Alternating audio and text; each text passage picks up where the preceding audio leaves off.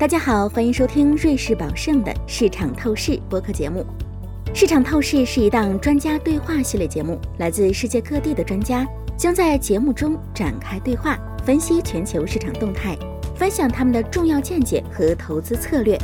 面对不断变化的经济和市场格局，我们将在每一期节目中穿越重重噪音，为您带来切实可行的投资建议和宏观研究成果。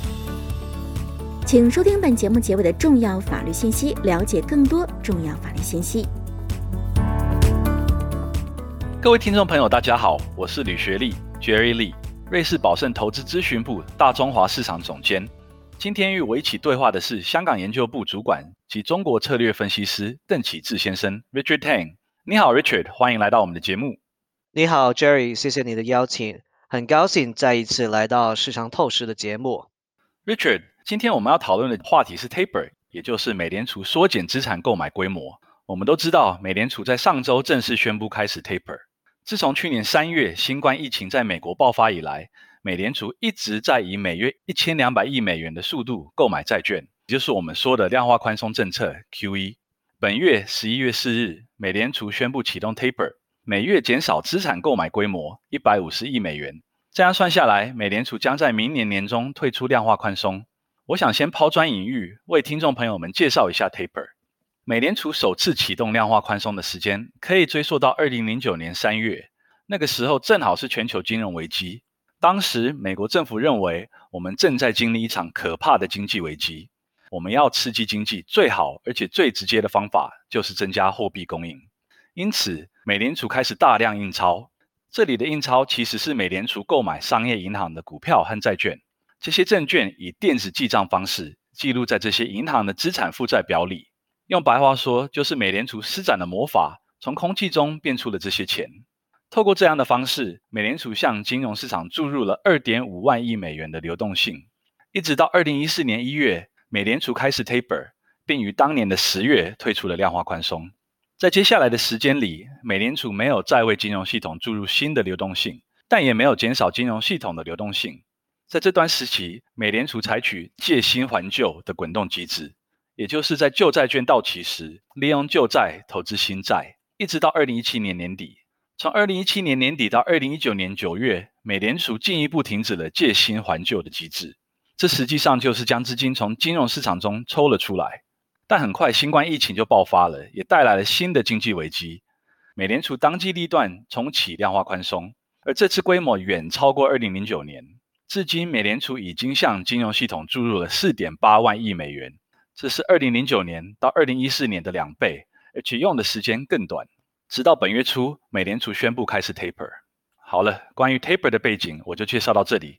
接下来，Richard，我的第一个问题：美联储每个月减少一百五十亿美元的资产购买规模，是否符合你的预期？是否符合市场和多数经济学家们的预期？是的，Jerry。这基本上符合了我们的预测，也符合了市场和经济学家们的预期，几乎是没有意外的。那为什么呢？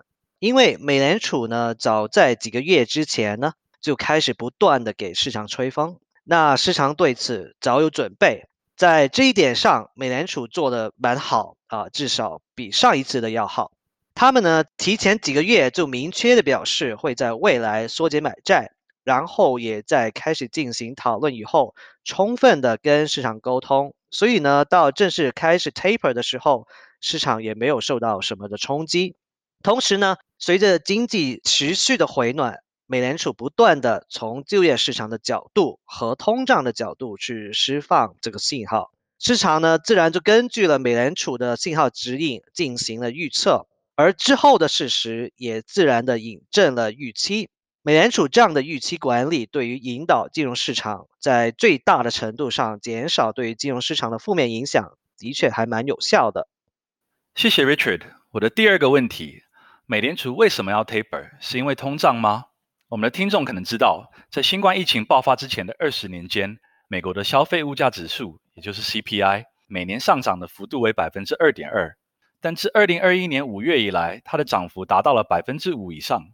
上周公布的十月份 CPI 是上涨了百分之六点二，这是过去三十年来最大的通胀涨幅。通胀是促使美联储 taper 的原因吗？Richard？因为如果经济持续向好，就没必要继续扩大货币供应，对吗？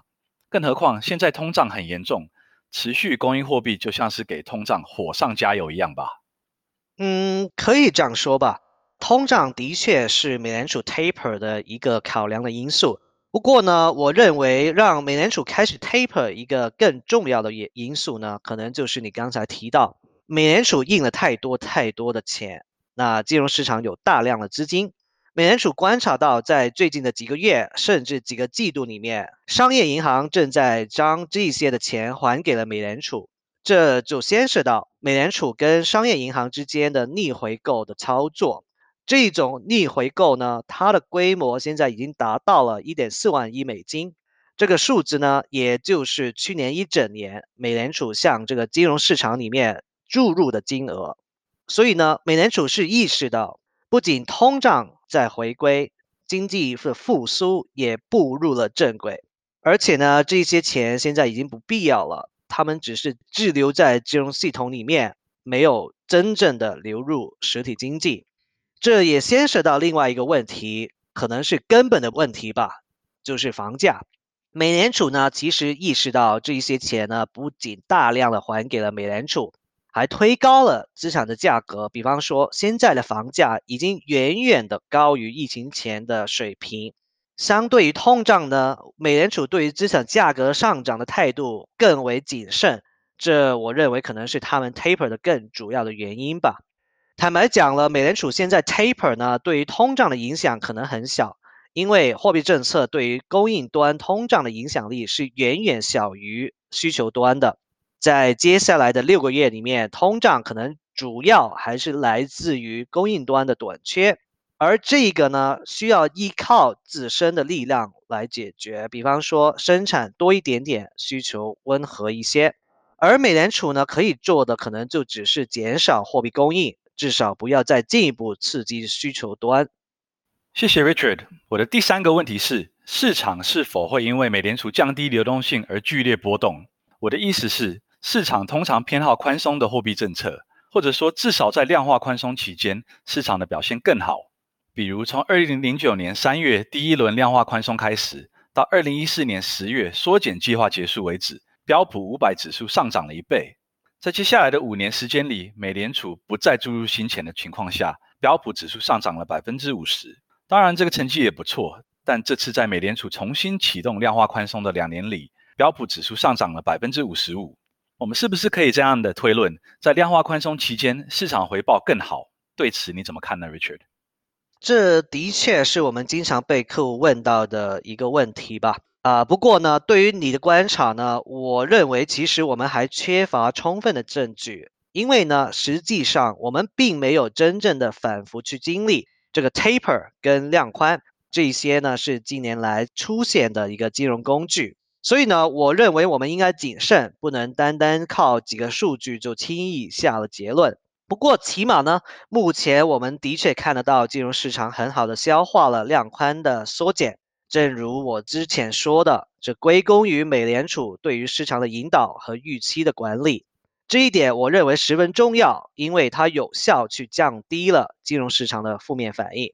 另外，有一点我想强调的是，正如所有的货币政策都一样。把握好节奏尤其的重要。刺激政策如果退出太早的话，金融市场可能就会出现问题。那我们认为，美联储对于这一块也是非常非常的重视，所以呢，他们在退出刺激政策的时候会相当的谨慎，让金融市场可以松容的去调整宏观上的变化。谢谢 Richard。我的最后一个问题，接下来会发生什么？我具体一点分成两个小的问题。首先，美联储这次 taper 是会像我之前提到过的，按计划到明年夏天逐步退出量化宽松吗？第二个问题也是最重要的问题，美联储什么时候开始加息？呃，Jerry，先谈一下你的第一个问题吧。那我想这已经不是美联储第一次 taper 了，那所以他们很清楚这个货币政策是需要灵活性的。那所以呢，本月会议上他们明确的表示。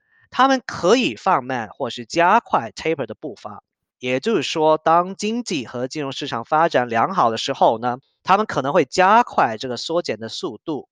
不过呢，当金融市场无法去应对的时候，他们也可以放慢脚步。所以，美联储的计划是有一定的灵活性的。那我们认为，金融市场会能够消化这个缓慢的进程，量宽可能会在明年，也就是二零二二年年中结束。而对于加息呢，我们认为随着货币政策的缩紧，二零二二年九月可能会开始加息。不过，我们还需要耐心的观察金融市场如何去消化这一个。感谢你的真知灼见，我们今天的内容就到此结束了。我代表瑞士宝盛的全体同事，感谢听众朋友们的收听，我们下次再见。谢谢，再见。感谢您收听瑞士宝盛的市场透视。如果您喜欢本期内容，可以通过 Apple Podcast 订阅，随时随地收听我们的节目。欢迎访问 www.juliusby.com，进一步了解瑞士宝盛、我们的团队以及我们的最新观点。我们将在下一期节目中为您呈现崭新内容，欢迎当时收听。以下内容为节目免责声明：本节目中所述信息与观点属营销资料，并非独立金融或投资研究成果。本节目内容仅供参考，并不构成经由或代表瑞士宝盛发出的买卖任何证券、证券相关衍生工具及其他产品，或参与任何司法管辖内的特定交易的邀约、推荐或邀请。对因使用本节目内容而导致的任何损失，瑞士宝盛不承担任何责任。请访问 www.juliusby.com/legal/podcast，了解更多重要法律信息。